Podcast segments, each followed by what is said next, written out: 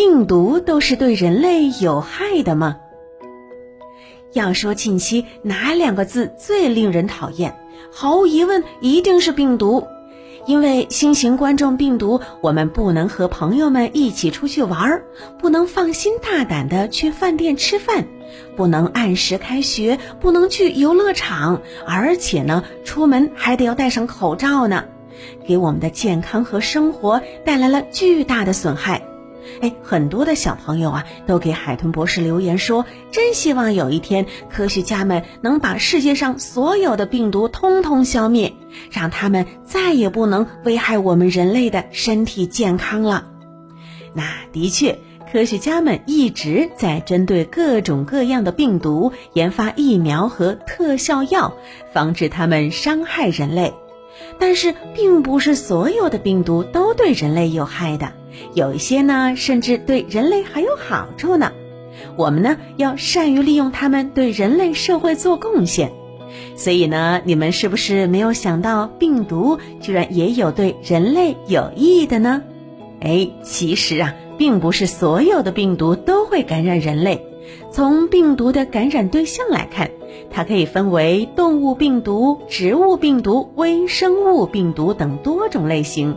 一般来说呢，能够感染人类的病毒都是动物病毒。哎，当然了，由于人本身就是动物的一种，因此呢，有些动物既可以感染人类，同时也可以感染动物，比如一部分流感病毒、埃博拉病毒等等。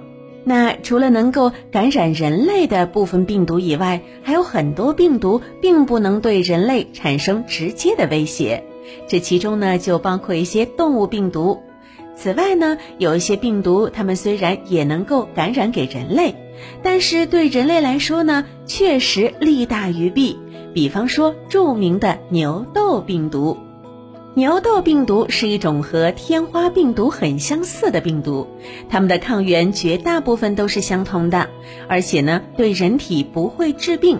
而天花病毒则不同了，它会引起烈性传染病，而且呢会致人死亡。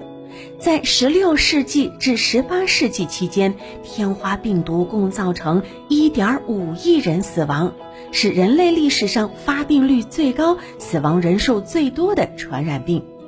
不过呢，这种传染病已经在世界范围内消失了，它也是到目前为止人类消灭的唯一一个传染病。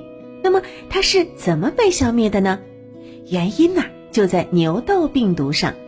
由于牛痘病毒和天花病毒很像，因此呢，在给人体注射牛痘病毒以后，人体免疫系统会产生抗性，从而把入侵的天花病毒给拒之门外了。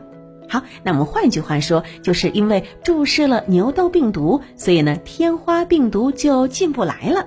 嗯，那目前呢，科学家研发的天花疫苗也都是用牛痘病毒制作而成的，所以呢，小朋友们可千万不要以为所有病毒都是有害的，它们呢也有对人类有好处的。